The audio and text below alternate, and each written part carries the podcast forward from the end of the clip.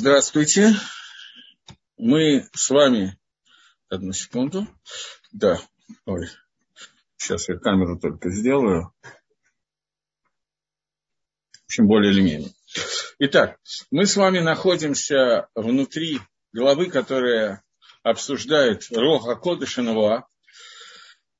И мы закончили, в общем, разбор Рога Кодыш. И сейчас мы находимся где-то внутри пророчества – остановились на самом деле в середине абзаца, поэтому э, я начну сначала, пересчитаю эту страничку, сделаю чуть-чуть по сокращенной программе, это будет продолжение повторения одновременно. Так вот, в тот момент, когда раскрывается Идбарах Шмо, благословенный Всевышний, и влияет свое шефа, свое влияние на пророка, то у него усиливается очень сильный антигборет, очень сильным усилением усиливается все, все его чувства, сила ощущения и связь со Всевышним. И тут же его материальность и все его части тела начинают трястись, и они как бы переворачиваются полностью. Я не могу более подробно объяснить, судя по всему, Рамхаль тоже не считает нужным это делать, поскольку, вероятно, не ощутив этого, очень трудно об этом говорить. Но важно, что вся его материальность она близко к аннулированию, поскольку он прилепляется духовно к Творцу. И это нормальный материальный закон, что материя не может выдержать раскрытие духовности. Поэтому в тот момент, когда духовность вырастает в какой-то геометрической прогрессии, невероятно сильно, то в этот момент материальность падает тоже невероятно низко. И это, я не помню, говорил ли я в прошлый раз об этом, но это то, о чем сказано, что Талмит Хохам, человек, который постоянно учит Тору, то Тора ослабляет его силу физическую. Талмит Хохам становится слабее. Это не означает, что он становится слабеньким, э, поскольку он не занимается спортом, что же, скорее всего, правильно.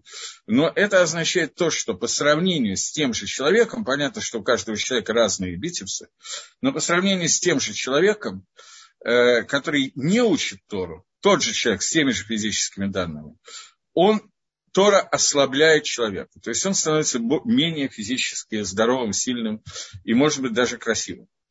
Есть такая гемора, что дочка Кесаря обратилась и спросила Раби Ишуа бен Ханани, был один из таких больших мудрецов Торы. Почему, так интеллигентно спросила, со свойственным дочерям Кесаря чувством такта. Она спросила, почему ты такой родливый, почему ты такой некрасивый. Раби Шобан Ханан действительно не отличался красотой. Он ответил, что у тебя, у папы дома есть э, хорошее вино. Да, конечно, есть. Он ее хранит в золотых сосудах или он ее хранит в глиняных сосудах. Глиняные они такие несколько некрасивые, грязноватые с внешней стороны. Ну и необожженная глина, понятно, что немножко хуже по качеству, чем золото. Она ответила, естественно, в глиняных. Почему? В глиняных сосудах она лучше сохраняется, вино, оно лучше сохраняется. Ответил Раби Шобан Ханани, ты сама ответила на вопрос. Тора лучше сохраняется в килим, материальных килим, которые некрасивые. Спросила дочка Кесаря, а вот среди вас есть очень красивые Талмидей Хахоми мудрецы Торы, которые очень красивые. Он ответил, что если бы они были некрасивые, они были бы более умными, более знающими Тору. Потому что существует некое противоречие материального и духовного мира. При этом это не означает, что человек, который учит Тору, должен быть очень слабым, он должен быть слабее, чем если бы он не учил Тору. Поэтому Гемора э, в трактате Минухас, если я не вру, или Тмура, не помню точно, Гемора приводит, что кореним, которые работали в Бейтмигдаше, они были очень физически сильными. И приводит Раю доказательства их силы, насколько они могли там кинуть какие-то перья от птиц, которые очень легкие, и легкие вещи тяжелее кидать, чем тяжелые, поскольку сопротивление воздуха больше, их надо кинуть с большей силой, чтобы они пролетели определенное расстояние. И вот Каиним были в состоянии это делать, и приводят Гемора доказательства их физической силы. Во всяком случае, в первом храме. И Лихойра, на первый взгляд, это означает шлему цельность, которая была у них, что несмотря на невероятный духовный уровень, людей, которые целыми днями учили Тору, приносили жертвоприношения и так далее, несмотря на это, их физическая сила была велика. Но, тем не менее, есть пропорциональная, обратно пропорциональная связь раскрытия духовности в человека и его физической силы. Не только физической силы, а его материальности. Поэтому здесь нам говорит Рамхаль, что Нави, который получал Навиил, прилеплялся ко Всевышнему, и в нем через него открывалась духовность Творца, то материальные его горгашот, материальные его силы, они полностью начинали аннулироваться, переворачиваться и стремляться к нулю. И вот его ощущения были миваталим, он переставал чувствовать какие-то физические ощущения, и также его духовные действия сами по себе переставали действовать. То есть душа действует в человеке в некоторой оторванности от Всевышнего, она делает свои действия. Но она оставалась полностью тлуя, полностью зависима и подвешена от Всевышнего, Видбарак Шмо благословенного имени, и от его гашпо, который он давал. Поэтому получается, что человек, который получал пророчество, в этот момент, поднимаясь на духовный уровень, очень ослаблялся его физический уровень. Мне задают вопрос, что как же шлему цельность формы? Значит, здоровье и красота должны быть. Не очевидно. Совершенно. Я так предполагаю, что из э, многих людей, с которыми мы знакомы и не знакомы, Раби Шо бен Ханания находился на самом высоком духовном уровне. И Тора подчеркивает, Гемора подчеркивает, что он был некрасив. И он отвечает, что это обратно пропорциональная связь с духовностью. Поэтому человек должен быть во всяком случае, изучение Торы и присоединение к духовности убирает какую-то часть материальности. Я еще раз подчеркиваю, что это не обязательно должен быть некрасив, но те мудрецы Торы, о которых рассказывается о их красоте, они были совершенно явно, сказал нам Раби Шобан Ханания, что если бы они были некрасивыми, они были бы более знающими Торы и более духовными субстанциями. Как можно подробнее описать по возможности, что должен делать Машпия для продуктивной работы с доверенными учениками, и на что делать акцент и так далее. Как вы, наверное, заметили, Даниэль, у нас сейчас э, урок по поводу пророчества и связи Всевышнего с пророчеством, и не урок на другую тему. Мне задают вопрос, если бы Раби Шо бен Ханания был бы более красив, то он бы еще более знающий. Он сам ответил, что это не так, что мудрецы Торы, если были менее красивы, они были более мудрыми. А как же Исеф? Есть не только Исеф, у нас э, есть описание довольно многих людей, про которых сказана э, их красота. В том числе Раби Йохана, на котором сказана его красота, и перечислены несколько, четверо женщин, которые назывались самыми красивыми женщинами в мире. Правда, там не всегда написано о том, насколько они были как бы духовными, хотя, может быть, и тоже написано, это сложный вопрос, но, во всяком случае, Рабишо Бен Ханани нам раскрывает, что можно быть красивым и быть Талмитхохом, но при этом этот человек, обладающий этими свойствами, если бы он был менее красивым, при тех же условиях он был бы более Талмитхохом, более духовным. Во всяком случае, мы видим, что во время получения пророчества э, происходит то, что человек, который получает пророчество, его материальная часть, она аннулируется, стремится к нулю и очень сильно уменьшается. Это же был ответ, я не понял.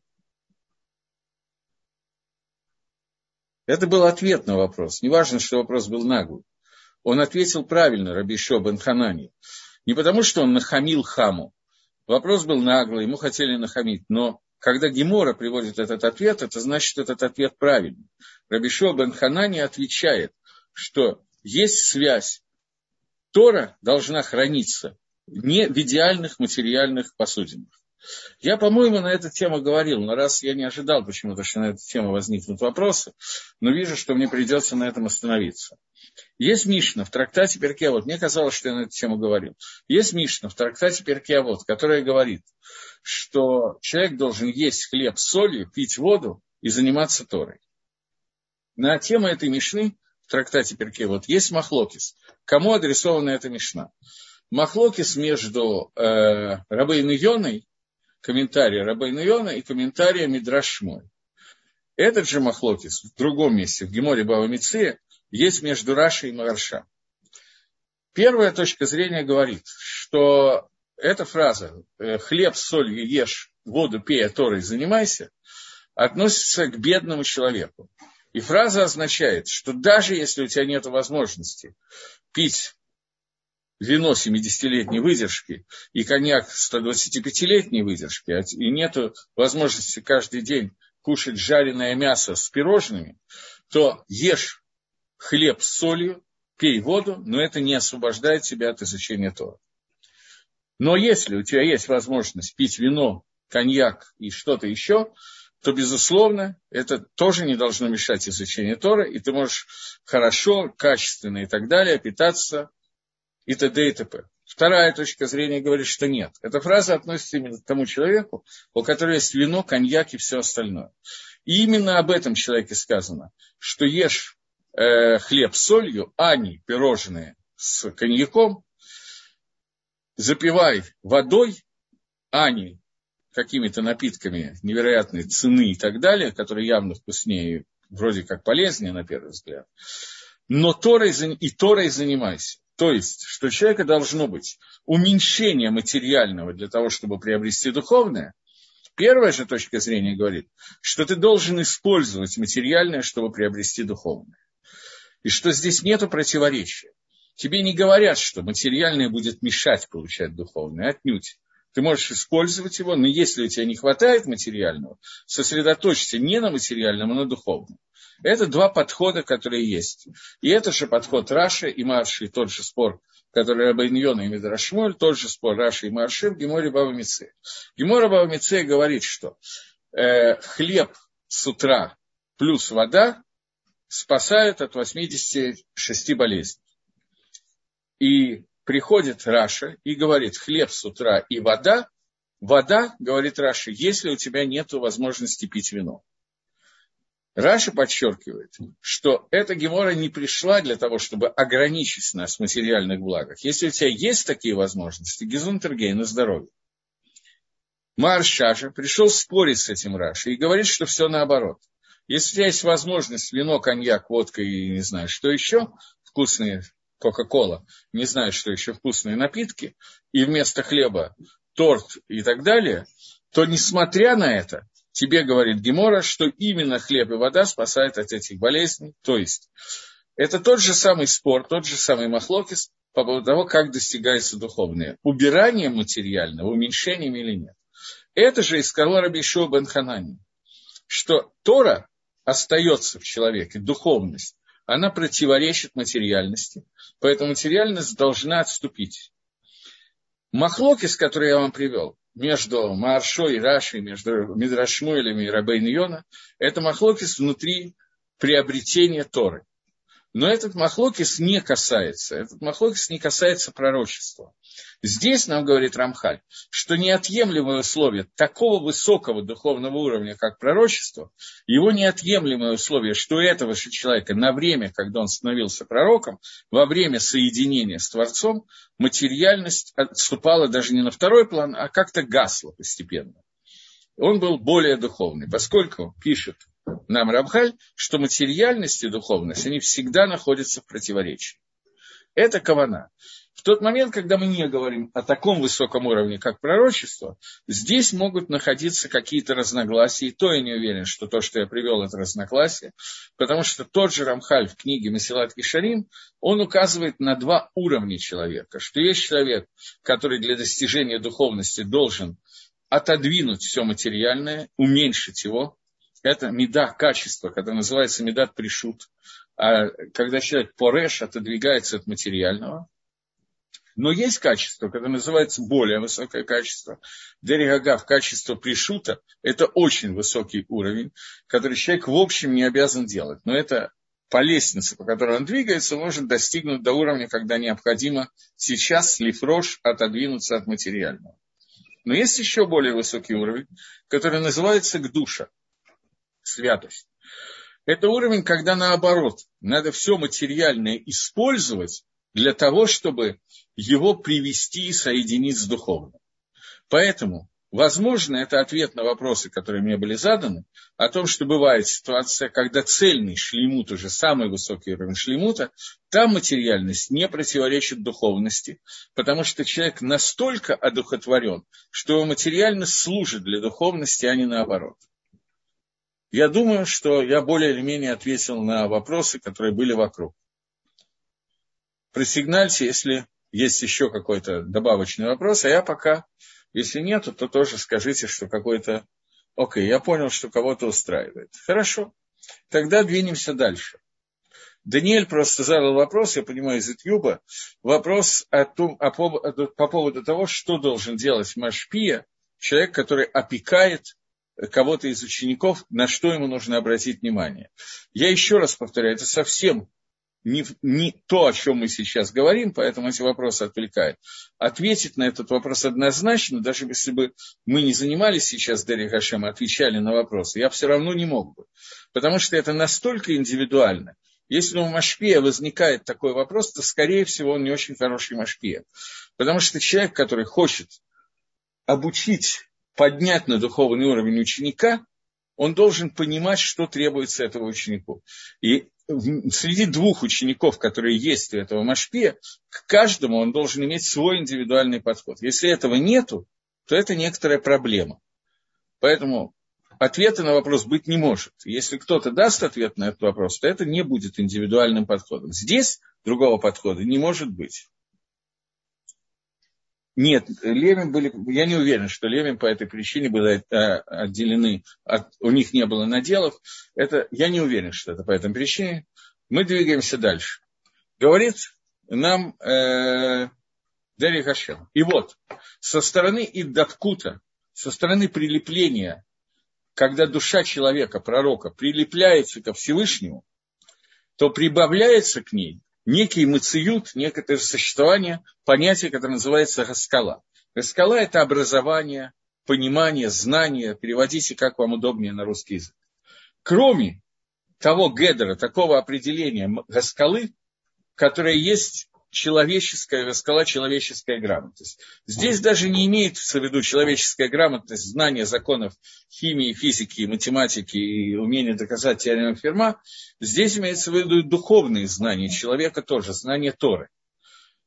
Потому что эта раскала приходит со стороны того, что она сама по себе, то есть не, не человеческий разум ее постигает, она происходит со стороны того, что она соединяется с верхним корнем, к которому присоединяется человек. То есть скала Всевышнего, Творца, объединяется с человеческим разумом.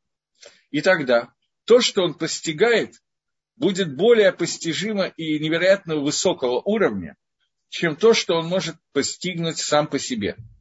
И тогда получается, что кол, сила этой скалы, сила пророка, она приходит, она выше, чем сила Баль Рога Кодыш, человека, у которого есть Рога Кодыш даже в раскале и в постижении какого-то знания. Мы говорили, что Роха Кодыш – это какое-то сияние, которое вдруг вот так меркает и дается человеку, дается понимание и знание какой-то вещи, озарение, которое он получает – но Навиют – это такое присоединение ко Всевышнему, когда он соединяется с мудростью Творца, и это соединение дает ему возможность постигнуть корень этой мудрости, а не то, что ему даются в Руаха Кодыш, какое-то озарение каких-то деталей. Потому что он постигает и начинает мыслить, и образование его становится верхним знанием и верхним образованием, чем любое образование, которое возможно для человека. Это соединение с мудростью Творца. И это соединение, это знание находится в состоянии наиболее прилепленным и соединенным и связанным со Всевышним Эдбарахшмо. И вот, делаю к водой Барах раскрытие кого-то Всевышнего – это происходит, э, действует со всем, что приходит в Нави через его Наву, пророка через его пророчество. То есть, во время этого пророчества происходит наиболее сильный из возможных. Понятно, что там есть разные уровни, и мы отдельно будем говорить про уровень Маширабейну, но к нему приходит какое-то пророческое соединение с Творцом, И это и есть пророчество, соединение со Всевышним. Я еще раз повторяю то, что я говорил в прошлый раз. Пророчество – это не предсказание будущего. Пророчество – это двикут соединения со Всевышним.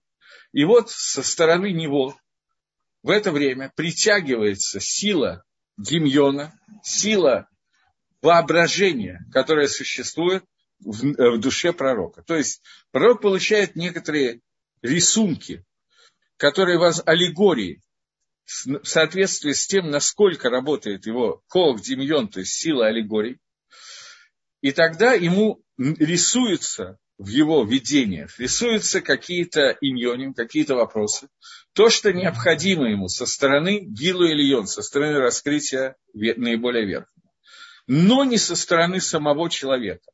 Человек, когда он рисует что-то, думает о чем-то, фантазирует о чем-то, это его личные фантазии. Они могут быть очень высокого уровня. И мы знаем, что бывают книги по фантастике, скажем честно, достаточно интересные. Такое возможно. Но это ничего общего с пророчеством, понятно, не имеет. Здесь раскрывается, да, даже научная фантастика, она может иметь какую-то основу, когда человек может предугадать то, что позднее появится. И мы видели, что такие книги бывают, и многие книги по фантастике, не все, естественно, но многие уже, мы давно перешагнули то, что когда-то они фантазировали, и когда-то это казалось чем-то совершенно несбыточным, это давно уже пришло и прошло. Но, тем не менее, это базируется на разуме человека и силы его фантазии, которые происходят. Я помню, когда-то у нас в институте была лекция, такого, кстати, еврея Цирлина, который давал урок по поводу того, ну, я не помню, на какую тему был урок, честно говоря, но он просто объяснял, что иногда для изобретения в каком-то научно-исследовательском институте, где делаются какие-то изобретения, то э, кроме таких серьезных пожилых ученых, которые ну, достаточно грамотно и хорошо работают, нужна молодая кровь, когда человек приходит, начинает фантазировать. И фантазировать он приводил просто примеры красителей для, тканей. Помню, была агитация, чтобы мы шли на заводе пигмент работать после института, что-то в таком духе. Он приводил примеры, как какой-то человек пришел, и был, были несколько идей, какие новые краски изобретать. Одна из красок для тканей – это так, чтобы одежда меняла цвет в зависимости от освещения. И какие-нибудь вот подобные вещи, которые в зависимости от той фантазии, которой обладает человек, потом могут реализоваться очень интересно. Но это не имеет ничего общего с пророчеством. Когда из демьона, из фантазии, которые, аллегории, которые вливает Всевышний в человека, происходят его мысли, его скала, его знания, что она находится, э, как бы выбита силой кого-то, славы того, кто ему открывается. И остается, после того, как эта связь появилась и осталась у него, эта аллегория, этот демьон, эта фантазия со стороны Всевышнего у него влита, то после этого она остается в его знании, даже когда он возвращается к своему нормальному состоянию, которое Рамхаль называет человеческое состояние. У него оказывается вот это едия, это знание, оказывается у него в полном беруре, стопроцентным и ясным. И это клаль, и это правило вопроса пророчества, которое относится ко всем пророкам. Но детали и уровни этих колых Демьона, это силы его воображения, они очень много деталей и очень много ура. Как мы сейчас будем объяснять дальше. Пресвятая Дышмая с помощью небес. И на каждый уровень, на каждую ступень, над всеми этими ступенями, стоит ступень Маширабейну, Аллаха Шалом, Маширабейну, которая Тора о нем говорит. Локам нави отбы Израиль Маше, не встал больше пророк в Израиле, как Маше, который знал Всевышнего по ним бы по ним, лицом к лицу. И это было я не знаю, хотите это обозначить силой его воображения, но здесь больше, чем обычное воображение. Здесь была беседа, как беседуют два человека. Здесь было полное раскрытие. Не через колок Демьон, не через силу воображения, а раскрытие лицом к лицу без преград. Это в других местах это называется аспаклария майера. Он наблюдал через прозрачное стекло в отличие от других пророков, которые смотрели через аспаклария Шейна Майра, через стекло, которое непрозрачное, некую оптическую систему, естественно, не оптическую, а духовную систему, которая показывала в соответствии с изменениями, которые есть, совершенно другой уровень. Вопрос. А почему тогда говорят, что пророку открыто только то, что открыто? По Рамхалю пророк достигает скалы, что должно быть широким знанием. Совершенно верно. Пророк достигает до скалы, которая является серьезным знанием. И эти знания того, что ему открывает Всевышний во время Дрейкута, определяется Гашемом. Потому что отвечает ему, показывает ему только ту часть, которую Всевышний хочет показать. Это, кстати сказать, было даже с Маширабейном. Маширабейну, получая Тору, ему было открыто. В общем, все, что нужно было открыть. Но эта Тора не давалась за один раз. Это продолжалось 40 лет пребывания в пустыне. И были вопросы, которые Маширабейну не получил на них ответа, просто потому что они не были заданы во время, когда Маше находился в горе Синай, на горе Синай, и когда к нему приходили люди с вопросом, он говорил, что я не знаю, и была даже ситуация, когда он говорит, я знал, но забыл, и он говорил, что я сейчас прошу Всевышнего, и Всевышний ответит на этот вопрос. И он получал ответ именно на тот вопрос, который он задавал. Таких пророков, кроме Маширабейна, нельзя сказать, чтобы совсем не было. Такого уровня не было никого. Но были пророки, которые могли обратиться ко Всевышнему с вопросом и получить ответ именно на этот вопрос. Через призму его воображения, а не через прямое речь или указание. Это только Маше. Но такие пророки были, и Хескель, Ирмиягу, они получали, Ирмиягу много раз задавался вопрос, он давал ответ на тот вопрос, который ему задавался. Были пророчицы, Хульда отвечала на этот вопрос. То есть были ситуации, когда пророк конкретный вопрос задавал Всевышний. Но, как правило, это не так. Всевышний соединял, человек достигал уровня пророчества, и достигнув этого уровня пророчества, он постигал какую-то вещь, которую ему хотел открыть Всевышний. Иногда, я подчеркиваю, иногда, Всевышний сообщал пророку, пойди и скажи то-то и то-то про пророчество, и то, что мы называем, и сообщи народу Израиля или кому-то конкретному какую-то вещь. Чаще всего никакой информации Всевышний через него не передавал. Это было постижение Творца и соединение с ним. И на этом все кончалось. И этот человек был пророком, хотя через него не передавалась информация, которая должна была кому-то быть сообщена. Это разница между пониманием пророков, как обычно понимают, и правильным пониманием понятия пророка. Поэтому Гемора в трактате Могила говорит, что за все время существования пророчество, грубо, от Маширабейну возьмем, до этого тоже были, но совсем мало. От Маширабейну до разрушения первого храма, плюс, скажем, до, до постройки второго храма. Просто за последние 70 лет было, скажем, 5 пророков, поэтому это не такое большое число. Поэтому возьмем до разрушения первого храма, от начала, от Маамада Арсинай, в Израиле было 1 миллион 200 тысяч пророков и 7 пророчеств. Пророчеств мы можем с вами перечислить поименно. 1 миллион 1200 пророков поименно нам будет тяжело перечислить. Пророчество этих пророков не указано. Может быть, они и были для того, чтобы людям что-то сообщить. Может, не было, я не знаю. Но даже если они были, они нам не указаны, потому что они не имеют такого прямого значения для последующих поколений. Указаны только те 24 пророка, которые имеют значение для нас до сегодняшнего дня. Надо знать, какое, что мы из этого учим, каждый раз разное, но это имеет значение всегда. Остальные пророки, они не названы в Танахе. Потому что главное в этом пророчестве было не сообщение информации, а именно достижение этого уровня. Конечно, пророки на уровне там, Ирмияву и Шаяву, то, что называется пророки большого уровня, у них было большее постижение Творца, чем у пророков этих миллион двести тысяч. Но и те, и другие – это совершенно не, невообразимый для нас уровень пророчества, который раскрывался с соединения со Всевышним. Следующая глава, до которой мы дошли, называется Бамикрей Навуа – случаи пророчества. Разбор некоторых случаев пророчества. Поэтому мы сейчас займемся это, поскольку это еще одна довольно, не, не такая большая, но средняя.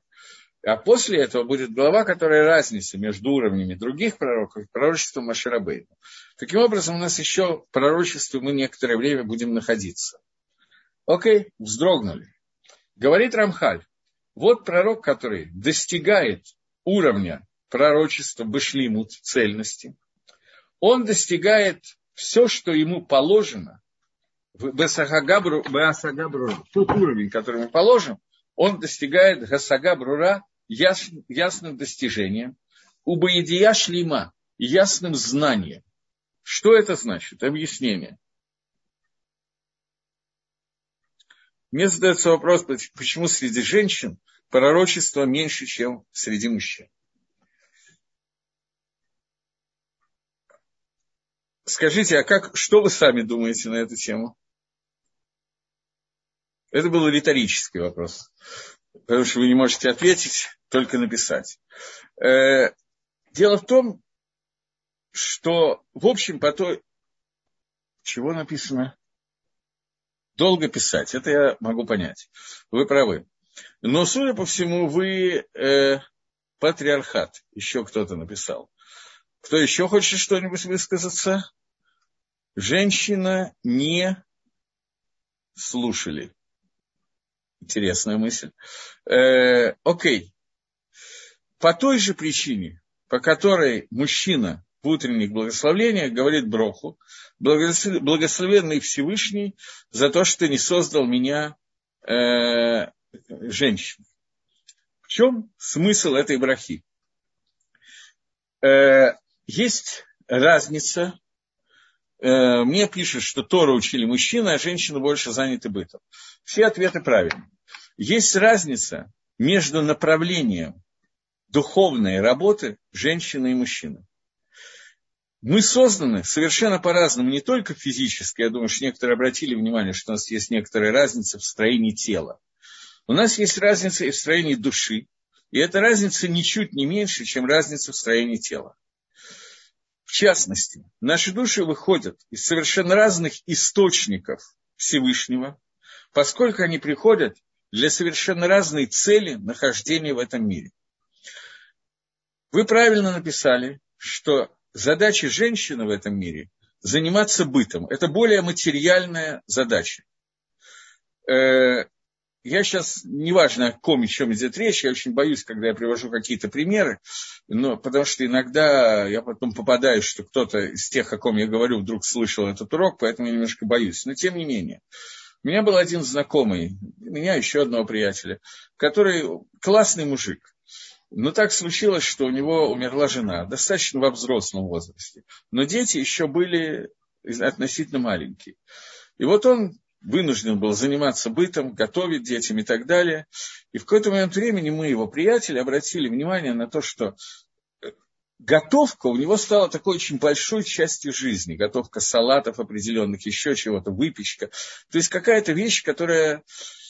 Прошло какое-то время, и он продолжал готовить детям, потому что выхода нет. Дети есть дети, им кушать надо.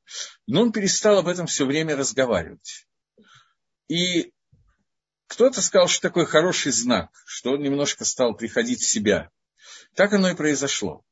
То, что для женщины является митсвой, для мужчины иногда, а может быть чаще, является битуль Тойра, авейра, что он перестает учить Тора и входит в какую-то ситуацию.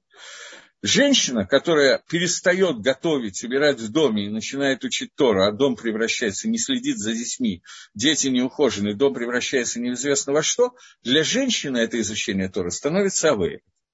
Для мужчины, когда он вместо того, чтобы учить Торы, занимается чем-то, это становится наоборот.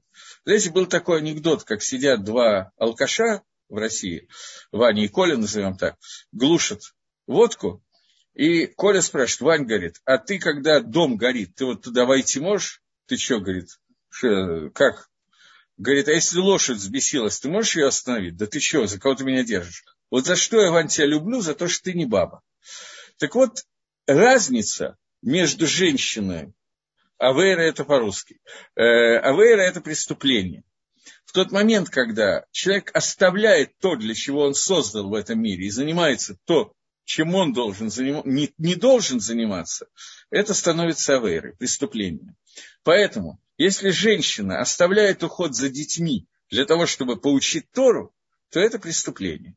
Если мужчина забирает у женщины функцию женщины и начинает вместо того, чтобы учить Тору, заниматься как стиркой, готовкой и так далее, это тоже преступление, если из-за этого не учит Тору.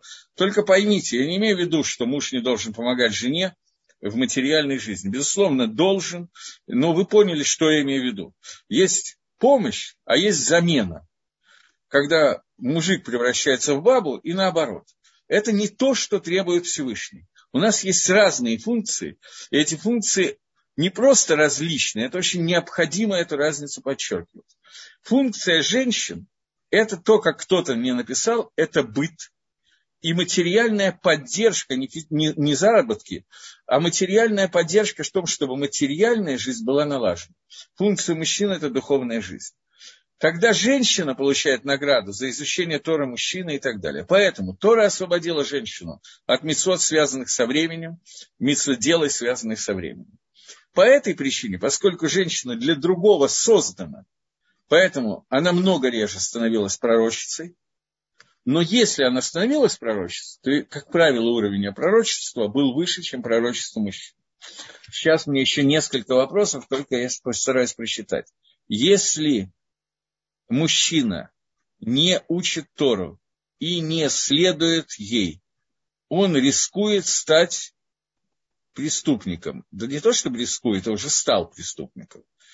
Только вопрос, может быть, он не очень в этом виноват, потому что так жизнь сложилась, но, безусловно, встал. Вопрос. Ну и кто, из, кто пророков слушал? Насколько я читал литературу, их всерьез никто не воспринимал, даже пророка Ильягу. Э, вы читали не очень хорошую литературу, Роман. Пророков слушали.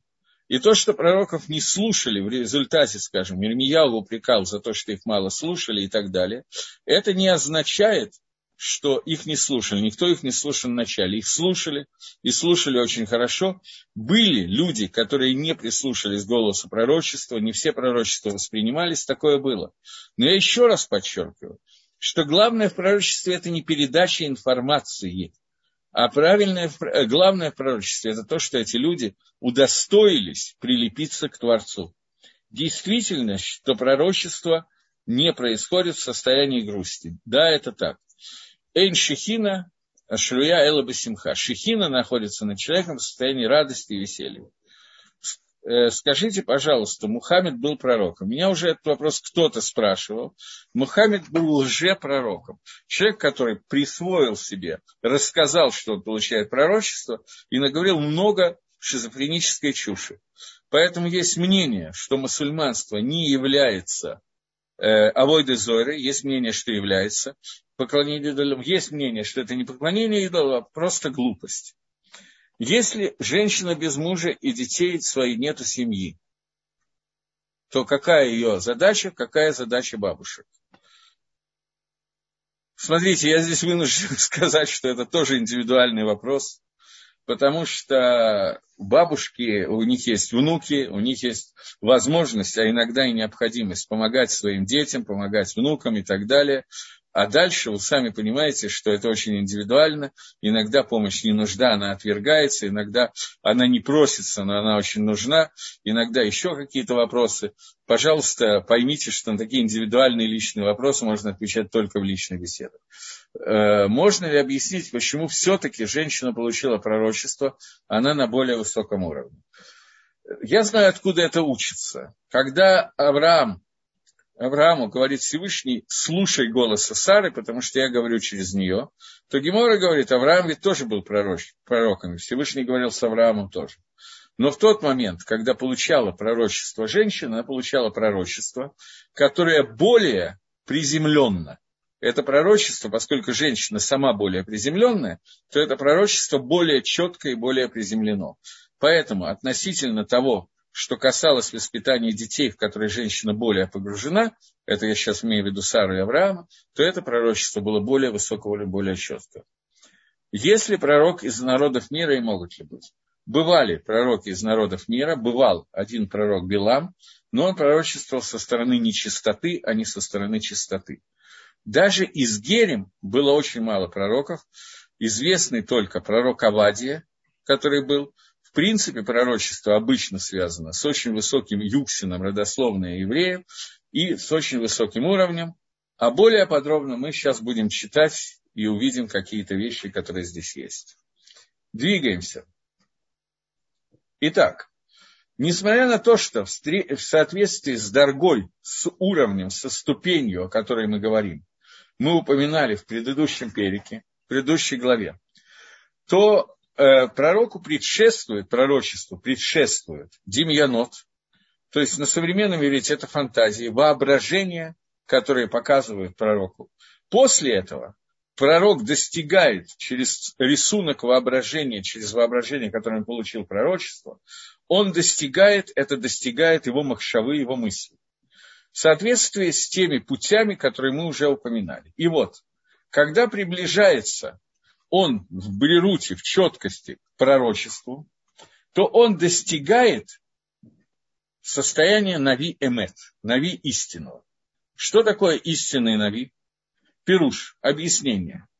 Он соединяется со Всевышним Идбарех, и поскольку Всевышний Идбарех Шмо открывается ему и воздействует все действия, которые нужны для того, чтобы соединиться, лидабек, сделать двикут человека, то в этот момент он достигает те, не достигает. В этот момент те демьянот, те воображаемые вещи, которые ему были показаны и нарисованы перед ним, в этот момент эти воображения пророчества начинают воздействовать и приводят, соединяются с э, Гашпой, со влиянием Всевышнего, который воздействует на человека в этот момент. И тогда Яковебо в нем, в человеке, сделается квиют, постоянное знание, то, что ему дает Всевышний, то, что ему показывает, и через воображение входит в него, и он узнает это, и это становится частью нее, частью человека. И все это происходит посредством гашпалы, влияния, которое идет от Всевышнего по этому вопросу. И не остается у него никакого сомнения в том, что он познал через это воображение, которое было показано. Не в пророчестве и не в элементах пророчества. Не в том, что ему предшествовало, не в том, что вытекает из него. Мне задается еще один вопрос. Ой, два. Раньше была школа, где обучали настроиться на подчинение пророчеству. Я не понимаю, что значит. Чему там обучали? Были ешивы, где людей учили, как достигнуть уровня пророчества. Так же, как сегодня есть ешивы, где учат Талмуд, были ешивы, где сидели и учились, как получиться, как стать пророком, как достигнуть этого двикута и достигнуть уровня пророчества. Есть махлокис. Человек, который прошел все ступени обучения и научился владеть собой, своими качествами, подчинил их Торе и так далее, есть мнение, что если он вышел на этот уровень, он стопроцентно становился пророком. Есть мнение, что если он вышел на этот уровень, то если этого захотел Гашем, то он становился пророком. Но не дойдя до этого уровня, пророком стать невозможно. Э, говорят, что по обрезанию узнает Всевышний еврея, но ведь у мусульман также существует этот обряд. Ну, что вы хотите, чтобы я сказал? Наверное, это не единственное, что определяет, является ли человек евреем или нет. Кроме этого, есть разница между бритмилой еврея и бритмилой не еврея. Разница не только во внешнем э, орнаменте, который получается во время бритмилы, э, но разница есть в технике, в каване, и так далее. А Кодыш Барагу, когда сказано, что он знает еврея по Бритмиле, не имеется в виду, что он рассматривает это место и смотрит, еврей это или нет. Речь идет о том, что Всевышний видит не только результат, но и само действие, каванот этого действия, цели этого действия и так далее, и так далее. По всему этому Акодыш Брагу различает еврея от нееврея. Поэтому это не обряд – это брит, завет, который существует между человеком и Всевышним. Этот завет Всевышний видит, да. И он видит его, включая его корни, включая духовные части Бритмила. Окей, двинемся дальше. Продолжает Рамхали говорит, из того, что ты должен знать, что вот не достигает пророк уровня, самого верхнего своего уровня, за один раз – Руха Кодыш относится к пророчеству или нет. первая, первая часть предыдущей главы вся была посвящена Руахакодыш, и Рамхаль давал определение разницы между Руахакодыш и пророчеством. Я ее очень подробно описал. Просто мне надо двигаться дальше. Руакодыш – это не пророчество. Руакодыш – это озарение, которое приходит человеку от Всевышнего, когда он постигает полное знание какой-то детали. Но здесь нет прилепления ко Всевышнему, так как это происходит с пророком. Двигаемся дальше. Ты должен узнать, что вот не достигает пророк своей ступени верхней за один раз, но он поднимается ступень за ступенью, уровень за уровнем, до того, как достигает пророчества в шлеймуте, в ценности. И есть в этом, э, в этой вещи, в этом поднятии по ступенькам, этому надо учиться. Как любая другая мудрость и любая другая работа. Человек должен учиться, чтобы стать плотником, должен учиться, чтобы делать обрезание, должен учиться даже, чтобы пользоваться компьютером, например, включить Zoom. Все эти вещи человек должен пройти обучение. Но если обучение, как включить компьютер и включить Zoom, как правило, занимает не так много времени, хотя зависит от возраста и от степени человеческой тупости, у меня заняло какое-то время, но, тем не менее, для того, чтобы научиться включить компьютер, написать что-то и так далее, требуется несколько меньше обучения, хотя мы тоже знаем, что в школах есть уроки информатики и так далее. Но для того, чтобы научиться быть пророком, это обучение огромно. Это не то же самое, что сдать экзамены в институте, госэкзамены, написать диплом и все. Теперь пророк. Это обучение, которое у разных людей, как и любая другая вещь, будет длиться разное количество времени и усилия, но это огромное обучение, которое должно произойти, чтобы человек прошел по всем ступеньках, ступеням, так что пока он не достигнет стопроцентной ясности и понимания. И это то, о чем сказано в Танахе, много раз говорится, что Бнея Навиим, сыновья пророков, сказали, сыновья пророков увидели и так далее. Или обратился какой-то пророк Илья Анави к сыновьям пророков, Бней Навиим. Кто такие Бней Навиим? Объясняет он. У меня есть много ссылок, но я не буду, я уже часть из них сказал. Что это те люди, которые находились перед пророком и проходили у него обучение путям пророчества и что для этого требуется. То есть существовало то, что я сказал, существовало определенное количество ишив, где человека, людей обучали, как пройти все ступени подготовки себя и все ступени знания Торы для того, чтобы стать пророком. Это не школа чародейства и волшебства, где учат заклинаниям, как описано в некоторых современных книгах. Это совершенно другое обучение, это обучение не как узнать будущее по кофейной гуще или еще каким-то способом. Это обучение, как соединяться со Всевышним, как дойти до уровня знания и до уровня моральных качеств, которые позволяют человеку соединиться с Творцом. И тогда, либо, если Рашем захочет, либо неизбежно, Рашем соединяется с этим человеком дает ему какую-то школу, которая называется Навиют. Продолжает Рамхали говорит, что вот можно достигнуть этого гила, раскрытия от Всевышнего Идбарах. Оно может прийти к человеку, и он, постепенно готовясь к этому и выйдя на этот уровень, и вдруг раскрывается ему Всевышний, он не поймет этого, не поймет, что сейчас идет раскрытие Всевышнего. Так как это понимает уже пророк, который уже достиг этого нормального уровня.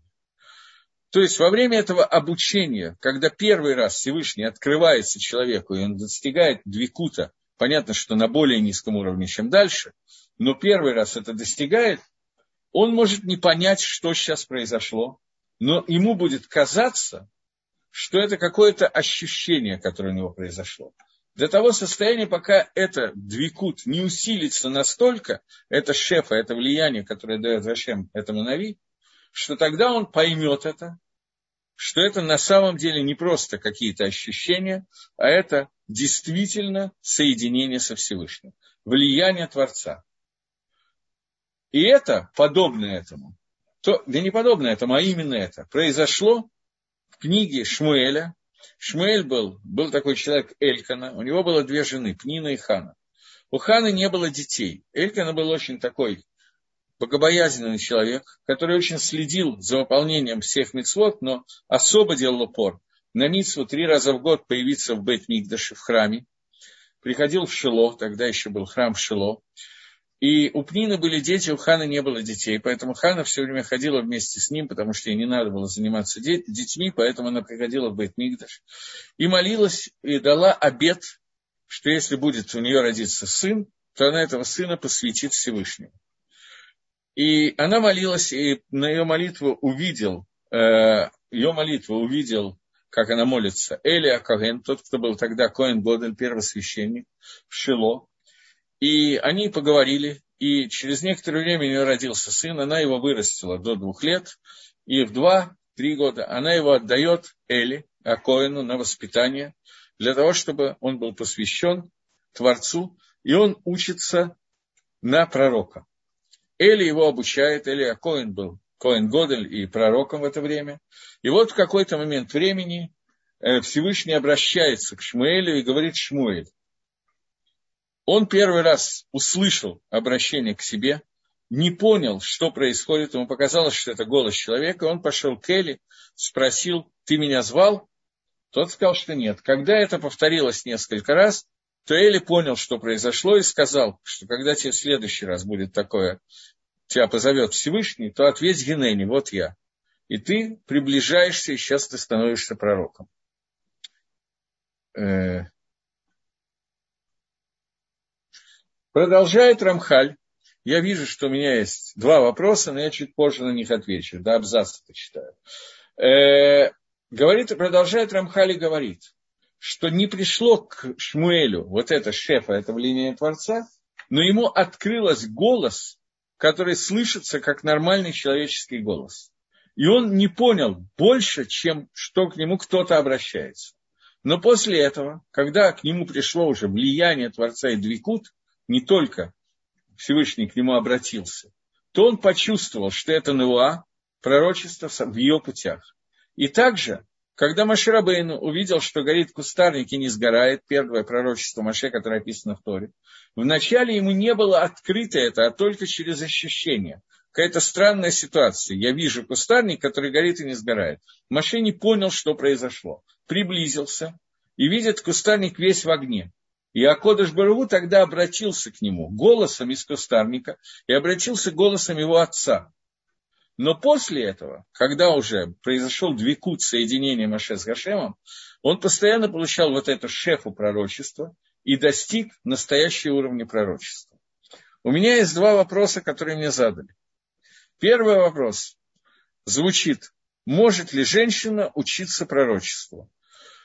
Э, безусловно, потому что иначе женщины бы не стали пророчицей, тем, тем, те семь женщин, о которых говорится. Каким образом они, где они проходили обучение? Я вам не могу ответить на этот вопрос. Это не описано, в отличие от Ишив, которое написано, что есть, где учился Шмуэль, потом Шмуэль Анави, у него была целая Ишива, у Ильяу Анави была Ишива и так далее. вот женщин в Танахе не описано, поэтому я не знаю. Но, безусловно, не пройдя курс обучения, я утрирую, понятно, курс обучения, человек не может стать пророком без определенного количества знаний, раз – и определенное количество ощущений два, и три – это исправление, подчинение своих моральных качеств и улучшение их, которое должно быть в общем на уровне близко к 100%, для того, чтобы человек мог лидабек башем соединиться Всевышним. В наше время пророчества нет. Пророчество исчезло в тот момент, когда практически в тот момент, когда был разрушен первый храм, остались остатки пророков, которые остались, и Хескель еще был некоторое время, Борох Бенурия, Эзра, который был последним пророком, он же Малахи, Хагай. И после того, как умирает Эзра, пророчество заканчивается в Израиле. И сегодня ничего общего с пророчеством нет. Может ли в наше время приходить людям Роха Кодыш? Роха Кодыш, так же, как и пророчество, бывает очень разного уровня на определенном уровне вполне возможно, что это может произойти. В всяком случае, во времена хроним еще относительно недавно, да, это происходило, но уровень тоже очень меняется. Поэтому У меня рекомендация ко всем, кто меня слушает, не ожидать, что к ним придет Роха Кодыш. Таких людей было очень мало, особенно в последнее время. Следующий вопрос. Чего? Я не могу прочитать. Что это? Это дар. Но что дар, я не понял не понял, что-то является даром. Может быть, я не могу вам сказать, что, что дар, что У не женщин дар. это дар. У женщины это дар, то есть это не... А, это слово «женщина»? Понятно. У женщины это дар. Э, без, безусловно, это и у мужчины дар. Это у всех людей дар. Но просто вопрос, как этот дар появляется. Для, для того, чтобы подарить, надо немножечко заработать этот дар. Не все подарки даются без заработка. несомненно, он от Всевышнего, но человек должен сделать какие-то действия, чтобы получить дар от Всевышнего. Окей, у меня еще есть, если есть какие-то вопросы, потому что у меня на самом деле есть всего три минуты, следующий абзац как-то не хочется начинать. Есть какие-то еще вопросы? Из Ютьюба нету? Да, Тогда, есть, да, я скопирую. Да, и вот здесь еще появился вопрос. Как можно назвать то, чем обла дали главы поколений. Э, главы поколений не обладают пророчеством наших поколений. И когда про кого-то из наших поколений, не дай бог, кто-то скажет, что он обладает пророчеством, это, мягко говоря, плохо говорить. Э, речь идет о том, что э, нет такого понятия глава поколений. Нет, нет человека, который назначен главным. Это не, совсем умное высказывание. Существует понятие гдойлем, больших рабоним, которые существуют в каждом поколении. Люди, которые посредством своего труда Торы и знания Торы пришли к уровню очень большого соединения с Творцом, но не уровня пророчества. И тем не менее, может быть, это хотите назовите Рога Кодыш, если больше нравится. Проще назвать, что эти люди обладают определенной сиюта дешмая, помощью Всевышнего, которая помогает им руководить какими-то людьми в этом поколении и давать ценные советы. Пророчество – это свойство, оно есть, свидетельствую. Пророчество закончилось последним пророком Эзра, и больше пророчества не было, было лжепророчество. Баль-коль, если бат-коль в наше время. Э, если мне снятся сны, которые сбываются, это пророчество нет – Сны про них сказано, что могут быть сны, которые одна шестидесятое пророчество, но это не пророчество, это не соединение со Всевышним. Мы уже читали, а может нет, что во снах Всевышний может немножко показать информацию. Если мы этим не занимались, то давайте, поскольку у меня время истекает, оставьте это, если можно, Тиферет про сон в следующий раз мне написать вопрос, чтобы я вспомнил. Как можно понять точно, что человек удостоился Роа Кодыш, как это можно определить? Если есть какое-то сомнение, то можно точно знать, что он не удостоился Роа Кодыш. Роа Кодыш, как написал Рамхаль, это так же, как и пророчество, не оставляет никаких свекот, никаких сомнений. Но я могу без всяких сомнений сказать, что в наше время среди тех, кто слушает мои уроки, и тех, кто дает этот урок, то есть меня, вы можете быть спокойны, Руаха Кодыш у нас нет. Все очень хорошо. У нас максимум, что может быть, это помощь Всевышнего, которая называется Сиота Дешмая.